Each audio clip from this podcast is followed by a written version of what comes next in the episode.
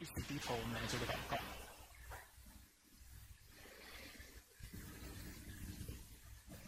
亲爱的天父上帝，我们感谢你，感谢你每天都赐予我们足够的恩典，使我们能够在我们的生活当中，透过你的恩典，透过你所赐的能力，来面对并且克服我们生命当中所遇到各样的困难和挑战。犹如这段时间我们在信息当中不断提到的，主，我们是生在一个充满苦难的世界，若没有你的爱，若没有你的救赎，若没有你自己所赐的大能，主，我们就不知道如何在这样的时代、这样的社会当中自处。但主，因为今天有了福音，因为那耶稣基督死而复活的大能，如今就在我们身上的缘故，所以主，我们充满了信心，我们充满了盼望。我们知道，在我们生活当中，虽然会遇到困难，虽然会有软弱，啊，但是主你的爱，啊，永不落空，永不失败。当我们继续来依靠你，并并且依靠那福音的应许的时候，主我们在你里面必要得胜。所以主，我们来到你面前，将我们的生命继续恭敬仰望的交在你宝座前，交在你的跟前。啊，愿你来喂养我们，愿你来对我们说话，愿你将力量加添给我们。使我们能够啊，在你面前重新得力，如鹰展翅上腾。愿你保守今天的聚会，保守接下来正道的时间。愿你祝福孩子的口，让我所说出来的话是那讨你所喜悦的话，并且使你自己的百姓能够得到建造。愿你成全我的祷告，并且成全每个弟兄在你面前所做的呼求。我们感谢你，以上祷告是奉靠主耶稣基督的圣名求。阿门。亲爱的弟兄姐妹平安，今天是《爱的真谛》这个信息系列的最后一篇信息，啊，也就是这个信息系列的第十三讲。那我想，没有什么时刻是比今天更适合来做个大总结的。今天我们会谈到凡事忍耐，并且谈到爱是永不止息。但是我想在这之前，我们最好能够回到我们这个信息系列的一开始，一直到。第十二讲，我们稍微复习一下到底什么是爱。所以这就是我们今天要做的事情。在今天的正道当中，会有两个部分。第一个部分，我会为大家做复习，加深大家对爱的真谛的印象，加深大家对爱的真谛里面所说到的每一个的爱的表现的理解。啊，我们首先会复习这十四个爱的表现，然后最后在信息的第二部分，我们会讲到爱的第十五个表现，就是凡事忍耐。所以，好不好？我们现在就来做个复习。首先呢，我们看到在啊第一篇信息当中，我特别说到爱是奇妙的道。为什么我们说爱是那奇妙的道呢？奇妙的是什么意思？在原文当中，奇妙的其实就是最大的、最重要的，或者是最卓越的意思。所以我们说，那爱是最重要的、最大的、最卓越的道理。那为什么保罗要如此教导我们呢？因为犹如刚才诗歌所唱的，在哥林多教会有一个非常吊诡的现象，就是在那个地方有许多的基督徒，他们其实是具备许多的属灵恩赐的，他们有非常好的口才，他们有属灵的能力，啊，他们甚至能够行神迹，能够说方言、翻方言等等这样的状况。但是保罗特别提醒他们，纵使你是有智慧的，你是有知识的，纵使你是有能力的，但是有一件事情是我要提醒你的：如果你没有爱，你所拥有的这一切其实是没有价值的，对人来说也是没有益处的，而且在上帝面前我们也算不了什么。因为今天有知识、有能力、有才干，但却不知道如何透过爱来使别人得到益处的话，这些的恩赐在上帝眼里是不被重视的，也是上帝不看重的。所以保罗强调，爱才是那最妙的道、最重要的道、最卓越的道，也是最重要的属灵原则。事实上，在那天的信息当中，我也提到，那爱神爱人就是爱，其实就是一切的律法和先知书的总纲。一切先知书的总纲，或者一切律法和先知书的总纲是什么意思呢？意思只是说是个总结。我特别为大家说明，总纲的意思是告诉我们，爱就是一切事物的指导性的原则。一切事物的根基。所以，当我们读圣经的时候，我们是要透过爱神爱人的框架来读圣经，来认识圣经，来明白上帝在他每一个字句背后所要带出来的心意是什么。肯定是要我们拿来爱他，并且爱其他的弟兄姐妹。除此之外，爱人如己，或者是爱神爱人，也应该成为我们生活的方式。所以，爱神爱人，或者是爱。作为总纲，也是我们生活的原则。这就是在第一篇的信息当中，我特别要提醒大家的。所以，平心而论，如果我们把爱拿走，其实我们必须意识到一件事情，就是基督教将不再存在。因为就是上帝爱我们的缘故，就是因为他爱我们的缘故，将他的独一爱子、独生爱子赐给我们，使我们这一切信他的人能够不是灭亡，反得永生。所以，如果今天没有爱的话，耶稣基督不会来；耶稣基督没有来，就没有救赎，人就不可能相信他，不能相信他，就没有得救的盼望、永生的盼望。所以，保罗在哥林多前书十三章十三节告诉我们。如今长存的有信、有望、有爱这三样，其中最大的是爱。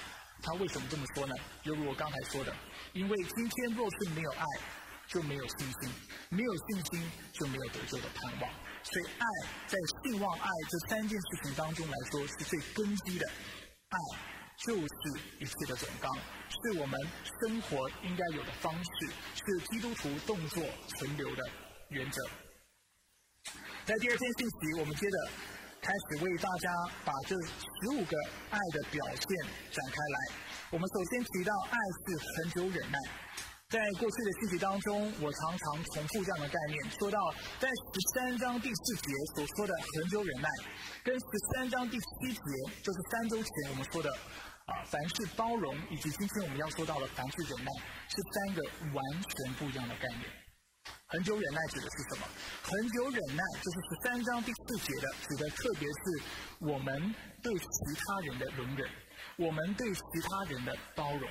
特别说到我们对别人，当别人冒犯我们的时候，我们是不轻易发怒的。其他也包括容忍他人的过犯，不寻求报复，等候上帝的时间，并且行善，不要灰心等等这样的教导。而当我们说到第七节的时候，说到凡事。要包容，我们指的是对处境啊，在各样的处境、各样的困难下，我们能够吃苦这样的状况。而今天所说的也是针对处境的一个回应。那等一下我会做更多的说明。所以，什么是恒久忍耐？特别讲到就是效法上帝的样式。上帝是那恒久忍耐、不轻易发怒的上帝。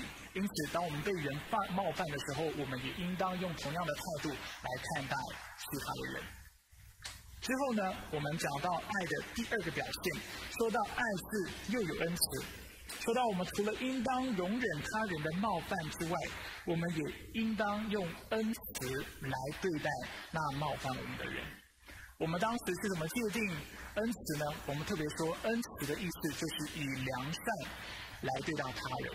那他人包括谁呢？他人包括好人，也包括坏人。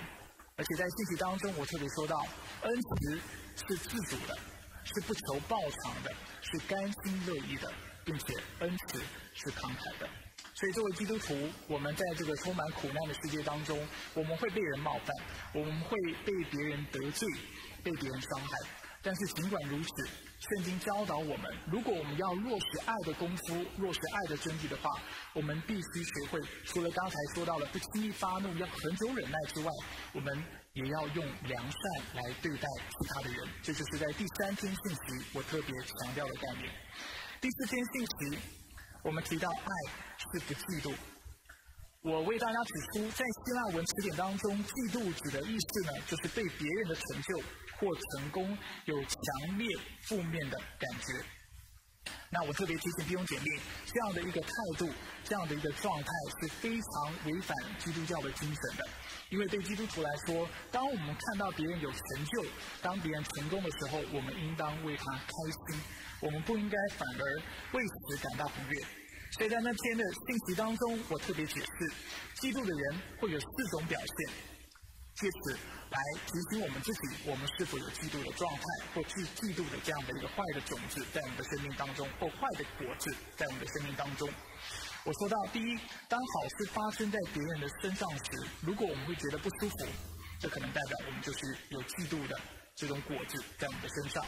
第二，我们无法为别人的成功或喜事道贺。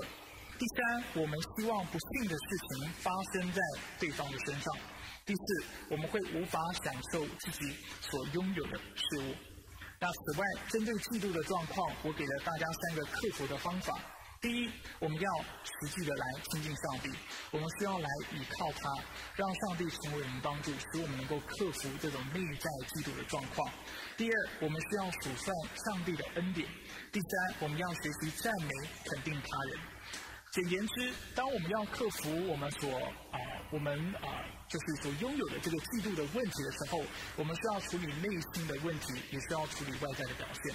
内心，我们需要开始学会依靠上帝，我们需要开始学会数算上帝的恩典，啊，我们需要学会去看到上帝所赐给我们的恩典是非常丰富的。上帝对我并不是。他并没有亏待我，他给我的并不少于其他的人。我在他面前所得到的恩典，跟其他人在他面前得到恩典是一样多的。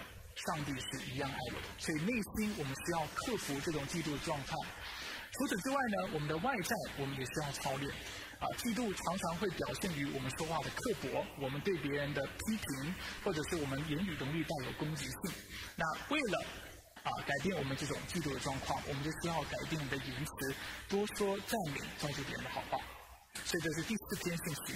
第五篇信息，我们讲到爱的第四个和第五个表现。我我们说到爱是不自夸，爱是不张狂。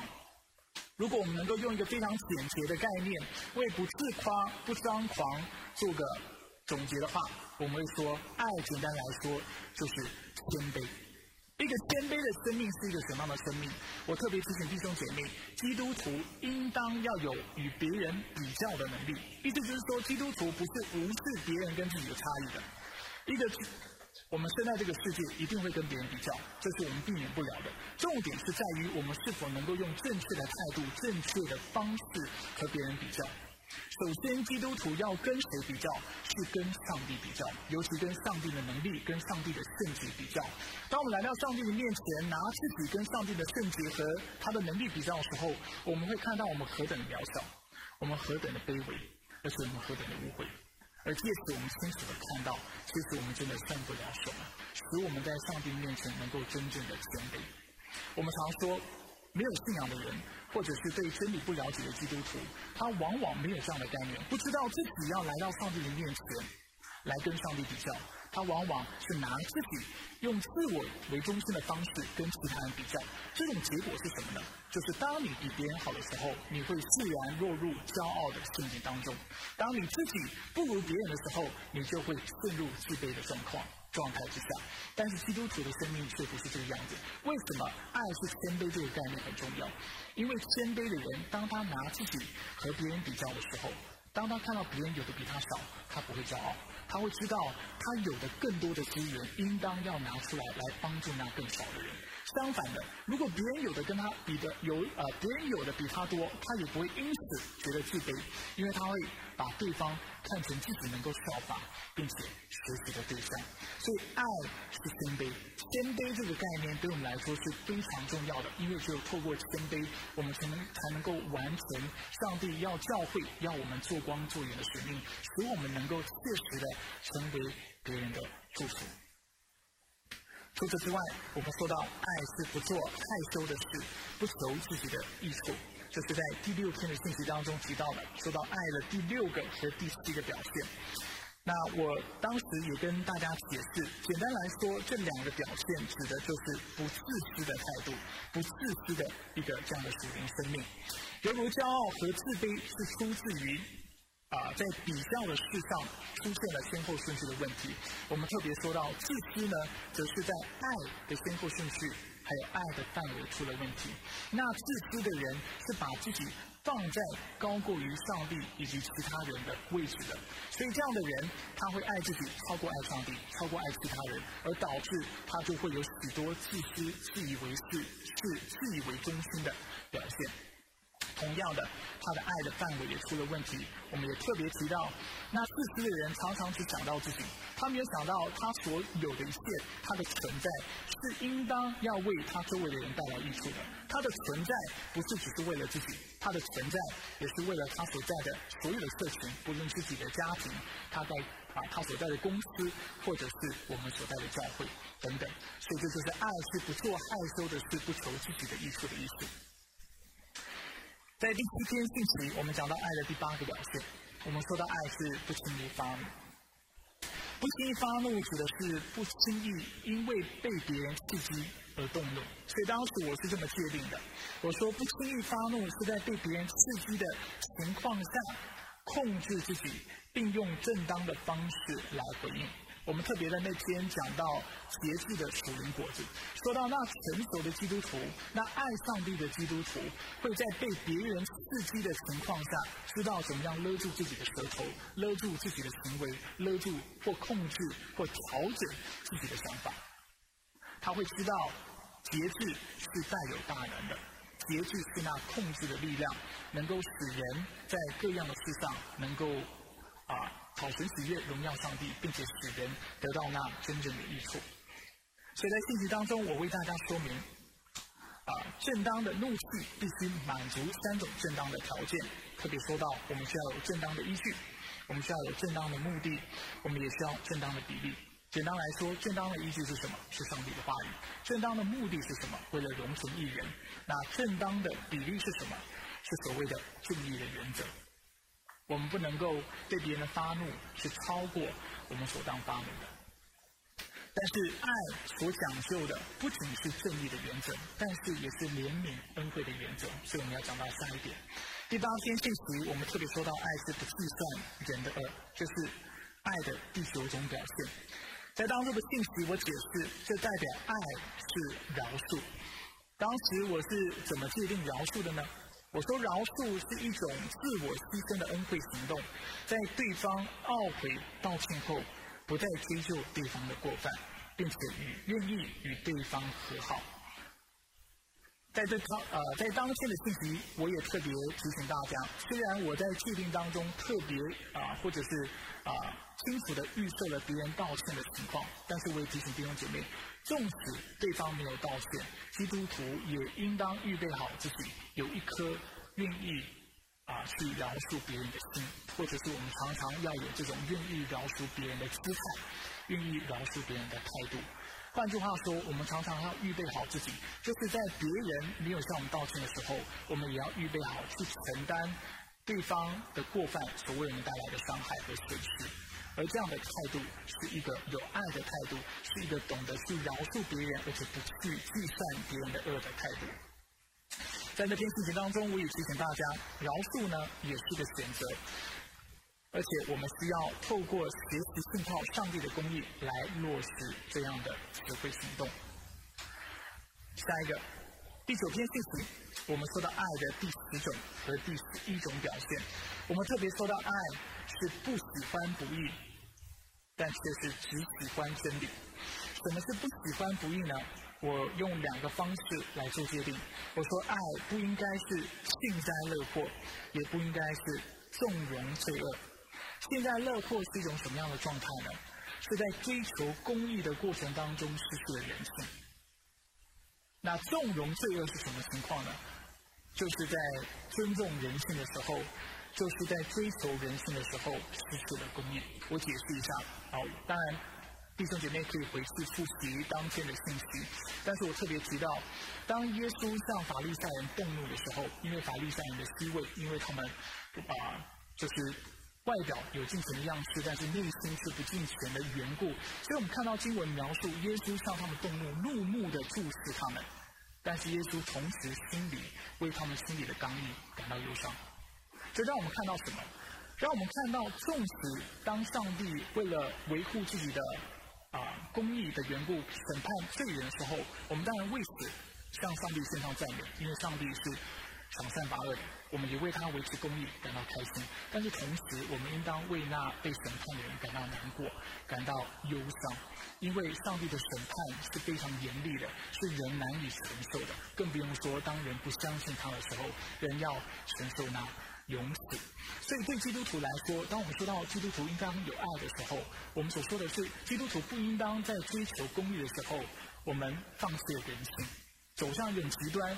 忽略了怜悯词汇的心态的重要性，同时，我们也不应当在追求怜悯的过程当中，我们放弃了公义。就是这也是我们社会当中，在教会当中常常看到的状况。当我们追求怜悯，而且当我们体贴人性的时候，过于体贴人性的时候，我们就会妥协真理，而使我们纵容罪恶发生在我们的当中。所以这是不喜欢不义的意思。那什么是只喜欢真理呢？什么样的爱心是能够同时同时看重怜悯又看重公义呢？就是那能信靠真理、追求圣洁，并且满心期盼、愿意看到真理得胜的爱心。所以真理是非常重要的。只喜欢真理是那信靠真理的人，并且我们会追求圣洁。我们知道真理还有圣洁对我们的重要性。没有真理的爱心，最终一定会。失去怜悯啊，失去公义，而没有爱心的真理，最终也会失去怜悯。只有当我们同时高举真理的爱心的时候，我们才能够保持两者的平衡。我再说一次，没有真理的爱心，一定会使我们失去公义，因为它只有滥爱，它只有溺爱，但是它是没有真理。只有真理，却没有爱心，也会使我们失去怜悯。因为我们会过于重视公义的原则，我常常提醒弟兄姐妹：如果上帝什么都要跟我们讲道理、讲公义的话，没有人能够得救。今天我们之所以能够得救，就是因为上帝选择爱我们、怜悯我们，所以在公义当中为我们寻找一条出路，使我们能够在当中得到救赎、得到恩惠。同样的，当我们在跟别人相处的时候，我们不能够只一味的寻求公义，因为一味的寻求公义，基本上我们需要。向每一个人判刑，甚至对我们，我们也要审判自己，向自己判刑。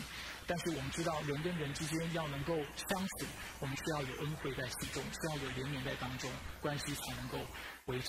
所以，不论是公义，不论是怜悯，对基督徒来说都是非常重要的。爱是不喜欢不义，只喜欢真理。在第十篇的信息呢，我们开始从十一个爱的表现。转向了四个属灵品格的探讨。啊，我特别说到，如果我们愿意在神的面前切实的来落实，就是爱的真谛前面十一个爱的行动、爱的表现的话，那我们一定要具备后面就是十三章第七节所说到的四个属灵的品格。首先，我们看到第一个品格是什么？就是凡事包容。当时我是如何界定凡事包容呢？我说凡事包容就是在各样的处境之下都要能够愿意吃苦。我们为什么需要愿意吃苦？我给了大家三个原因。第一，因为我们生在一个充满苦难的世界，所以我们没有选择。苦难一定会临到我们，别人一定会冒犯我们，别人一定会得罪我们。我们如果不选择包容的话，我们心中会充满埋怨，充满苦。第二，因为我们需要成长，而吃苦能够使我们成为一个更成熟而且更有爱心的基督徒。第三，因为这是上帝的要求，也是上帝祝福我们的渠道。圣经常提醒我们，那愿意为上帝舍命的，也要因为如此，在基督里得到生命。第二个属灵品格就是第十一篇信息，我说到爱是凡事相信。什么是凡事相信？就是在各样的处境之下，对上帝以及上帝的话语有确实的支持以及坚定的依靠，要有真信心。为什么要落实爱？对上帝啊，需要我们对上帝有真的信心呢？我给了大家两个理由。第一，因为我们缺乏对爱的正确认识，所以我们需要透过正确的认识上帝和他的话语来明白爱的真意。第二，因为我们需要坚持下去的力量。当我们知道如何坚定的以上帝和他的话语啊为我们的依靠的时候，我们才有可能彻底的去落实爱，就是前面所说到的十一个爱的表现还有行动。最后，我们上一周也提到，爱是凡事盼望。我们除了要愿意为上帝吃苦，愿意凡事相信上帝之外，在所有的处境当中，我们也要知道如何将我们的盼望建立在上帝的身上。在上周，我是这么界定盼望的：我说，盼望是相信福音及上帝在基督里所赐的一切应许，而这样的指望是可靠的，能使相信的人欢喜和耐心等候，并促使他们进前度日。我特别在上周的信息提到，每一个人都要寻找盼望。为什么？犹如我们刚才已经多次反复提到的，因为我们活在一个充满苦难的世界当中，就是每一个宗教信仰，甚至没有信仰的人都要回答的问题，就是在这个充满苦难的世界当中，我要透过什么样的方法？我要透过什么样的力量，使我能够缓和我所经历的苦痛？当然，我们知道没有信仰的人，他是从上帝以外的地方去找到他们的盼望、他们力量的来源，啊，借此来抚平他们在这个世界所受到的创伤。但是基督徒的盼望却是建立在福音之上，建立在上帝的身上，因为只有上帝是亘古永不改变的，只有他是可靠的，所以我们单单的信靠他。在自己当中，我也想到盼望的三个表现。盼望的第一个表现，或者是啊，盼望的三个特征和特色。盼望的第一个特征和特色是它是可靠的。第二，它能够使相信的人欢喜和耐心等候。而第三，它能够促使我们尽情的来度日。所以有了凡事包容、凡事相信、凡事盼望之后，我们还需要最后一个属灵品格，就是凡事忍耐。所以现在我要为大家稍微界定一下“凡事忍耐”的意思，犹如过去我已经说明过的，还有刚才在信息当中我已经提到了。十三章第四节说到的“恒久忍耐”，跟十三章第七节所讲到第一个的概念“凡事包容”，以及今天我们要说到的“凡事忍耐”，是三种不同的概念。第一个概念，特别是说到我们对人的包容。我们对人啊的接纳，对人的忍耐，而在第七节讲到的凡事包容和凡事忍耐，指的则是在各样的处境下，首先我们说到凡事包容是都要能够吃苦，而今天我们说到忍耐呢，则是指我们要坚忍不拔，我们要坚定不移。在原文当中呢，凡事忍耐是 h i p a m e n o 这个字，它其实是由两个希腊文的字根所组成的。前面是一个介系词，是 hipa。hipa 的意思呢，就是在某某东西的下面的意思。meno 的意思呢，就是我们能够停留不动。所以 hypa meno，当我们把两个字根凑在一起的时候，我们对它，就是它为我们呈现一个画面，就是一个人能够在某种东西之下，但是他却能够停留不动。而在中文的翻译当中，我们往往把这样的一个状态、这样的一个概念翻译成忍耐，这是绝对正确的。因为在希腊文当中，它的确是带有这一层的意思。但是除了忍耐之外呢，这种在处境、在某种的压力之下、困难之下、苦难当中，仍然能够坚持不动的这样的一个态度，也让我们看到这是一种坚忍不拔，而且坚定不移的态度。它不只是忍，但是它也是坚持。所以，当我们说到爱是凡事忍耐的意思，我们指的不是只是一个啊被动的啊逆来顺受的这种忍耐，但是我们所说的，就是因为爱的缘故，我们能够坚持下去，永不放弃，而这就是爱的真理的意思。爱就是坚持下去，永不放弃。坚持什么呢？就是我们今天在信息当中所做的复习，前面这十四个爱的表现，我们要继续坚持下去。坚持下去，因为有些时候我们爱不一定会有回报，我们去爱不一定会有结果，而且甚至有些时候我们会失败。但是就是失败的时候也没有关系，我们永远能够回转向神，我们能够再次回到上帝的面前来依靠他，使我们能够不断的反复的操练，反复的操练，反复的操练，直到什么时候？直到当然对方改变的时候，直到耶稣基督再来的那一天，直到我们向上帝交往的那一天。所以，爱是饶恕，要饶恕几次？圣经教导我们是几个七次。当圣经讲到爱的时候，我们常华人常说哈，事不过三，但是这不是圣经的教导。圣经更多让我们看到，我们对别人的爱就是持续不断的，是坚持下去，是永不放弃的。我们要不断的操练这十四种爱的表现，直到耶稣基督再来的那一天。圣经常常用 “hutamino” 这个字来描述我们在信仰道路上的坚持。譬如说，马太福音十章二十二节：“你们要为我的名被众人憎恨，但坚忍到底的终必得救。”这里所说到的“坚忍到底”就是施潘美诺就是我们今天提到的“忍耐”这个字。所以我们要得到上帝的最终的拯救的话，基督徒就应当要坚忍到底。同样的，马太福音二十四章十到十三节，说到基督再来之前的大灾难的时候，经文也告诉我们，那时会有许多人跌倒，也会彼此陷害、彼此憎恨，且有好些假先知起来迷惑许多人，因为不法的事增多，许多人的爱心就渐渐的冷淡了。但坚忍到底的。终必得救。在灾难增多的情况底下，什么样的基督徒能够得救呢？经文告诉我们，那坚忍到底。提摩太后书也说，二章十到十二节，这话是可信的。我们若与基督同死，也必与他同活；我们若忍耐到底，也必和他一同作王。所以，为什么基督徒在信仰的事上要如此的坚忍？因为耶稣基督也是透过同样的方式，透过同样的态度，为我们完成了救赎的工作。我们看一下希伯来书。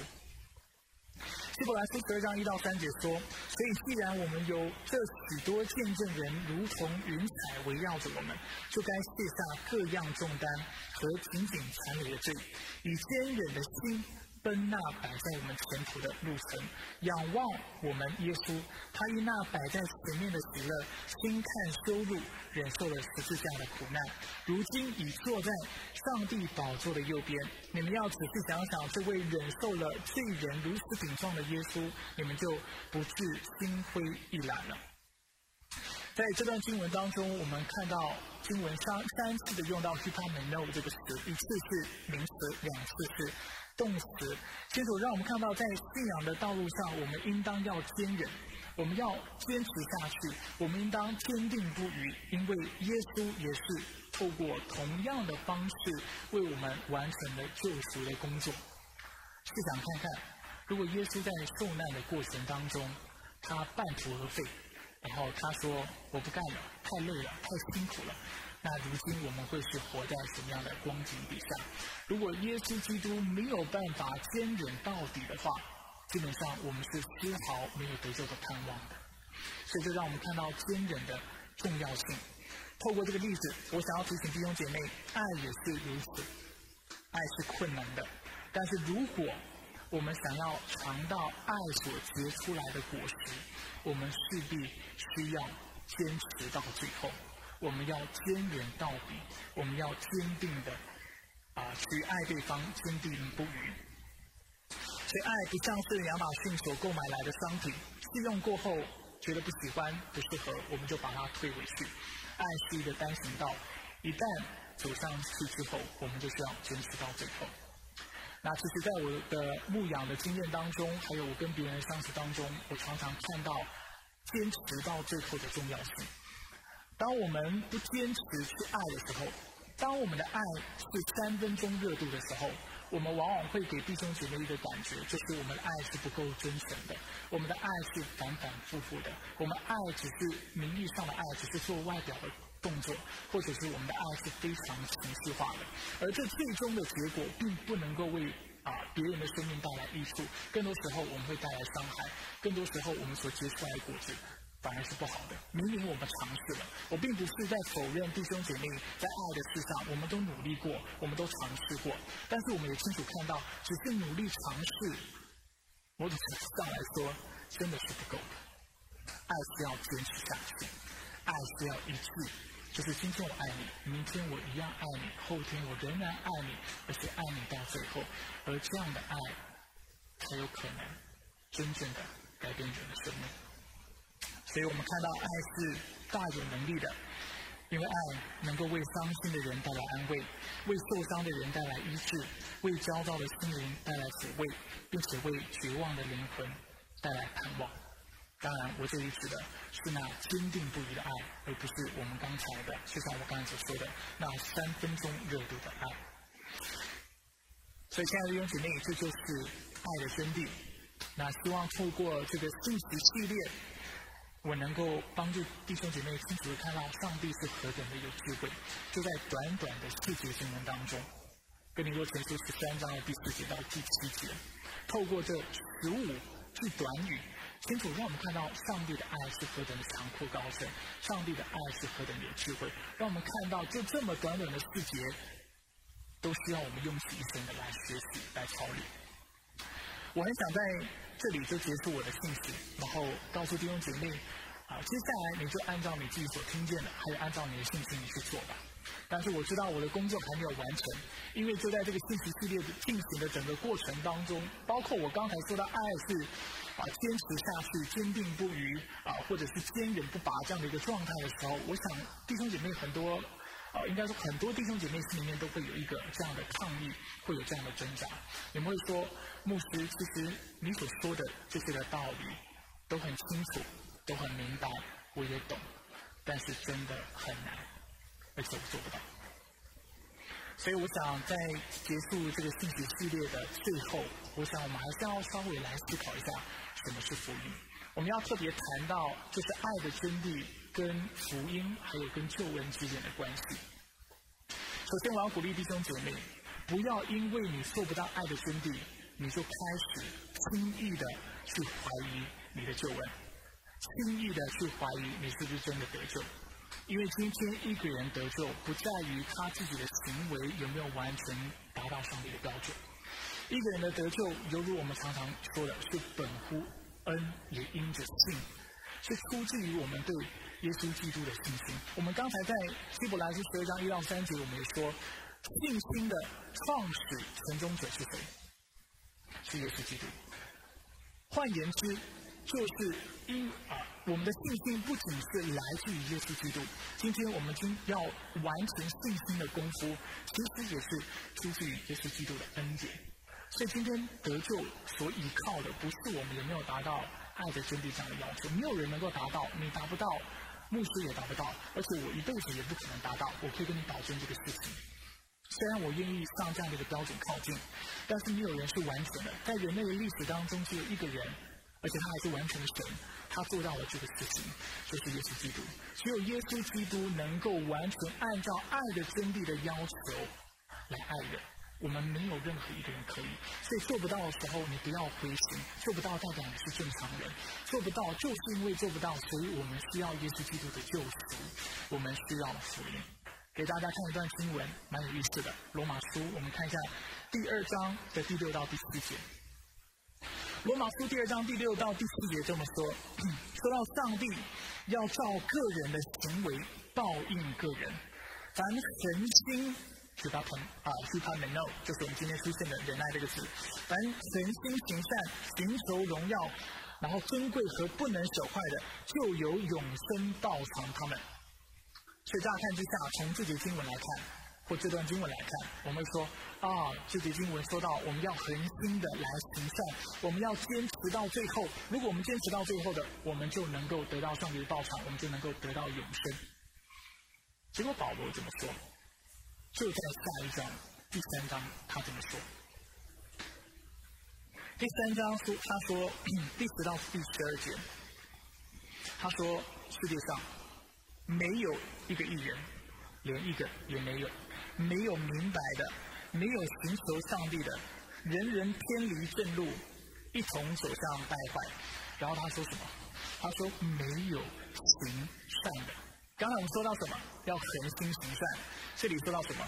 一个都没有。他说连一个也都没有。那在为什么保罗要这么说？他要清楚让我们看到没有人能够到达上帝的标准，所以你不要拿着爱的真谛来问自己，就是说啊，我有没有达到这个标准？然后要借此得到救恩的确呃的确据，这不是你救恩确据的来源。你得救单单凭靠的是耶稣基督在十字架上所为你做的工作，凡相信他的都必得救。今天我在上帝的面前，跟我跟你在上帝的面前是一模一样的，因为我们相信耶稣基督的缘故，他看到的是耶稣基督的功德，是他他看到的是耶稣基督为我们完成的工作，所以他把我们他。看我们就当做是一人一般的接纳我们，他判我们是没有罪的，他把我们当他的爱子，当他的孩子来接纳我们。所以不要因为你做不到，怀疑上帝的救恩。如果你因为做不到焦虑的话，你要问你自己，你焦虑的原因是什么？是因为你很想要成圣，还是你很想要得救？如果是想要得救的话，我必须先把这个迷失或错误的观念从你的身上拿走，从你的思想当中拿走。相信耶稣就必得救。今天你有没有做到，就是两码事情。但是我们接着要讲第二部分。虽然信是凭着信而称义，但是圣经也承诺我们，那有信仰的人靠着耶稣基督的恩典、上帝的大能，我们的确能够越来越有基督的样式，我们也能够越来越靠近圣经所说的这样的一个标准，就是这爱的真谛。我们能够逐渐。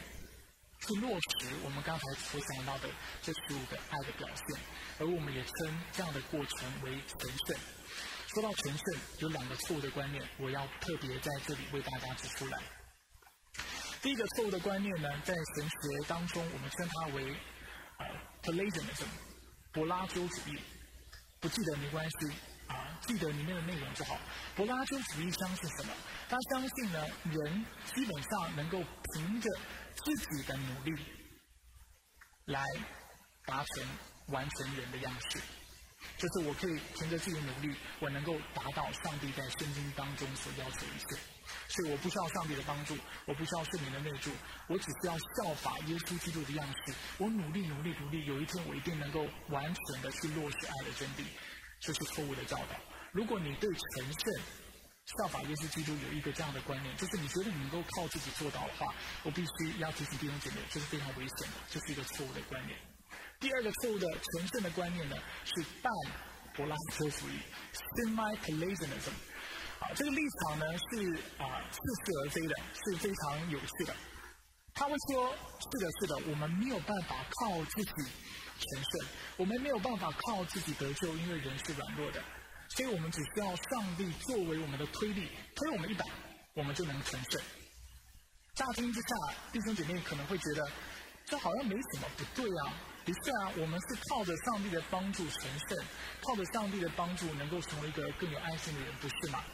但是这个观念错误错在哪里呢？错在他认为平常我们要成圣，其实是可以靠着自己的努力的。我们所需要的只是。可能我们在爬一颗大石头，我们爬爬爬爬到最后有点啊爬不上去的时候，我们需要只是上帝推我们一把，然后就上去了。我们需要的是这种啊间断性的偶尔上帝所赐的能力，使我们成圣。这也是错误的教导，这不是正统的信仰。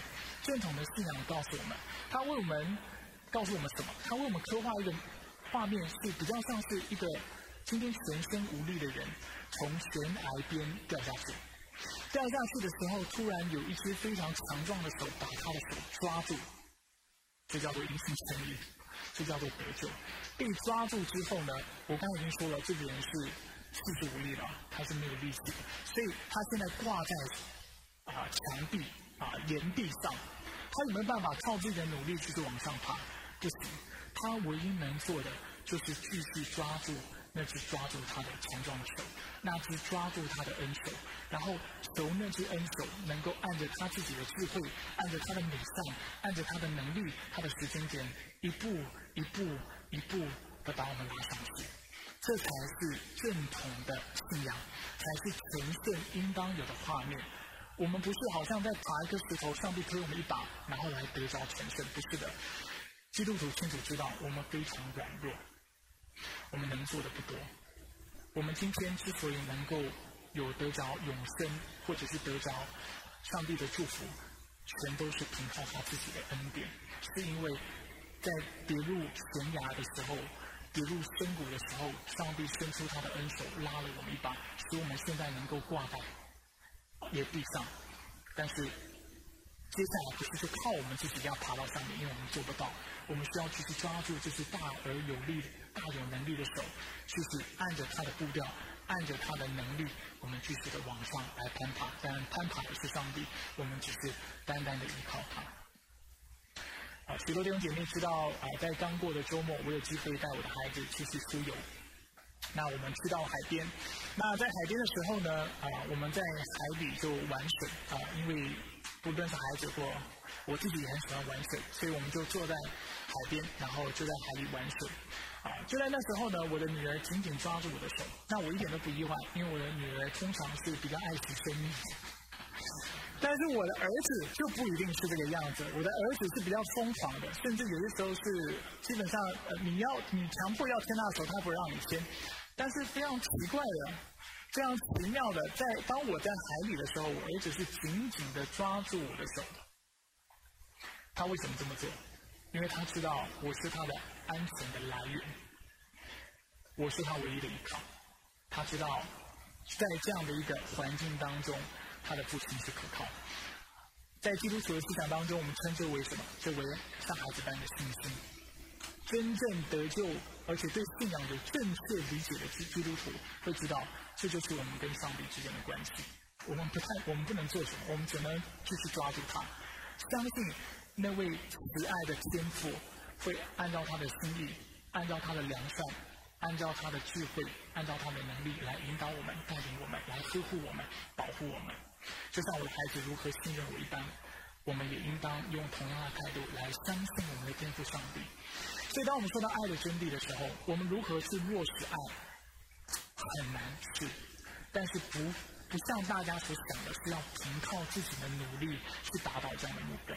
我们所要凭靠的是上帝的大能，所以我们常说，我们要透过恩典的途径，透过单单的来依靠他，透过更更啊更近神的生命，更深的与他相交，透过亲近他，使我们得到这样的力量。我深信，上帝的救恩是过去，是现在，也是未来的。他能够使你称义，他也必要使你成圣；他要使你成圣，他也必必使你得荣耀。他的恩手现在抓住你，你需要做的事情就是继续的来抓住他，按照他的智慧，按照他的方式，按照他的话语，继续的往前行。总有一天，你会达到完成的。当然那一天我们知道是耶稣再来，但是就是在这个过程当中，我们的生命将不断的被炼净，不断的更新。这就是爱的真谛。爱是很久忍耐。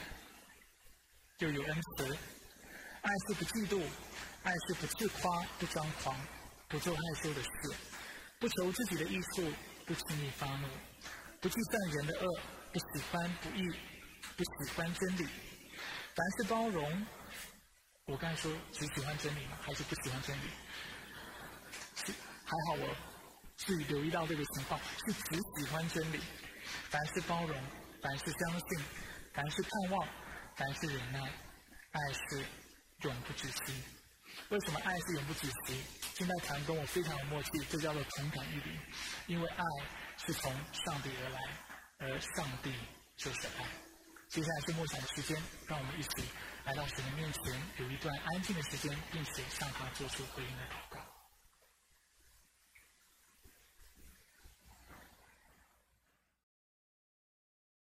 将那独一的爱子赐给我们，使所有相信他的人能够不至灭亡，反得永生。因为有爱的缘故，所以我们能够有信；有信的缘故，所以我们能够有望。信望爱，那当中最大的就是爱。所以我们知道，爱是我们一辈子要学习的功夫，一辈子要学习的功课。事实上，我们也知道，如果我们学会爱。我们就是那完全的人，因为爱是何等又大又难的事。但是主，我们从心里面就是知道我们做不到，我们仍然欢喜快乐。愿主知道你是我们唯一的盼望，你是我们唯一的依靠。主，我们知道啊我们救恩本来就不是来自于我们自己的能力，不是来自于我们的努力。但是救恩却是来自于耶稣基督的功劳，所以主我们来到你面前，主我们说我们愿意在今天我们紧紧的抓住你，我们知道你的恩手已经抓住了我们的手，所以如今主我们唯一要做的事情就是随时不放开，继续的来依靠你，继续的来爱你，继续来信靠你，相信你在福音当中所赐的应许。主我们知道我们就会越来越有基督的样式，越来越知道怎么样去爱人。而且终有一天能够成为那有完全爱的人。主愿你的旨意成全在我们的身上，也愿你的旨意成全在焦点基督教会。愿我们每一个弟兄姐妹，愿我们在荧幕前面的每一位朋友都能够学会那爱的功夫。主，我们愿意单单的来信靠你，去次来依靠你，直到我们学会爱的那一天。愿你祝福我们的教会，祝福我们分散的脚步。我们感谢在你，以上祷告是奉靠我主耶稣基督的圣名求，阿门。